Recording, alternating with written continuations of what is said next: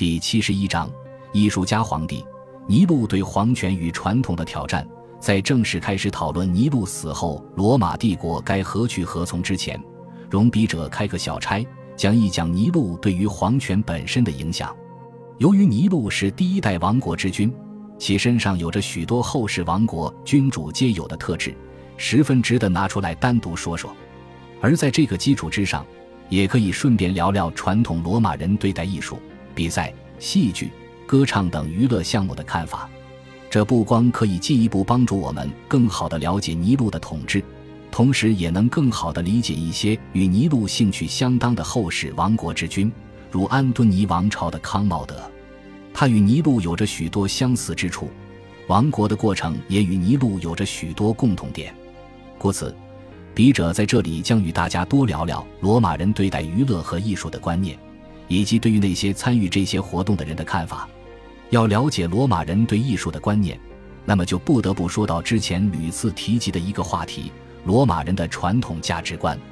罗马人是天生的守旧派，他们尊重传统，抵触改变。他们认为，只要古老的，就是有意义的、有存在价值的。正因为如此，他们对于古老的文化、知识、传统以及制度因循守旧。在共和国时期乃至帝国时期。罗马人大多数时间都是安常习故，绝大部分为实用主义所做出的妥协也大多沉沉相因，甚至会在面临危机时依然守缺抱残。而为什么要在这里提及罗马人的价值观呢？因为这一套价值观也影响了罗马人对待艺术的判断。罗马人从王政时代乃至共和国时期，最古老且传统的艺术主要可以分为两种形式：雕塑与建筑，而两者之间。要数雕塑与壁画最具罗马人特色，不同于希腊人对个人雕塑的理想美化，罗马人的雕塑风格往往更真实，兼顾神似与形似。对于希腊人来说，雕塑是要更完美的体现一个人的美与高尚，以供他人敬仰。出于这一目的，希腊人自然会对雕塑有着一定程度的理想主义美化。然而，对于罗马人来说，个人雕塑往往是为了让家族后代们留下一个先祖的面容，以供后世子孙表达尊重。故此，希腊的个人雕塑往往被家属或政府摆放在大众可见的地方；然而，罗马的个人雕塑往往摆放在家族私人住所的大厅内。而建筑学则更是一种应用与观赏兼备的艺术形式，如同雕塑一样。罗马的建筑学在基本功与审美方面也深受古希腊建筑美学的影响，但是极具特色。古希腊的宏伟建筑、艺术建筑大多是神庙、神殿等宗教建筑，更多注重的是建筑的外形。然而，罗马的建筑却略有不同。罗马人的建筑学内外兼顾，且除神殿以外，政府机构的相关建筑亦是一个备受关注的种类。这当然不是说希腊建筑就只注重外表，只是就程度上而言略有不同。